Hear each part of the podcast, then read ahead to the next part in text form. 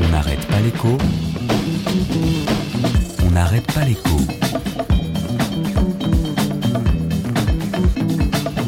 Alexandra Ben Saïd.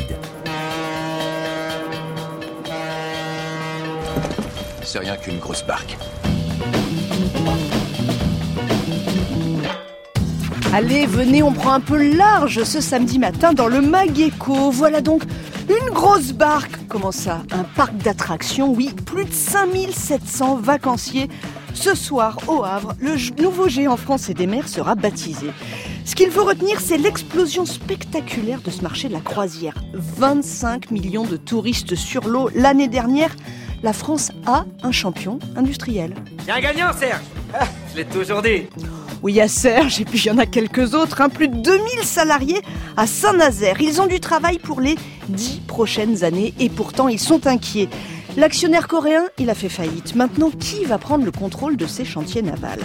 François Hollande avait élaboré une solution avec le constructeur italien Fincantieri mais c'est un rival qui a déjà ses chantiers. Emmanuel Macron, cette semaine, nous annonce un autre montage.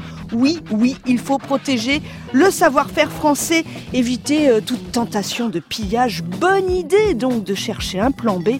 Ça ne sera pas facile, mais on peut essayer, ce qui n'est pas le cas dans tous les dossiers. Il n'y a pas de plan B, car il n'y a pas de planète B. On n'arrête pas l'écho sur France Inter.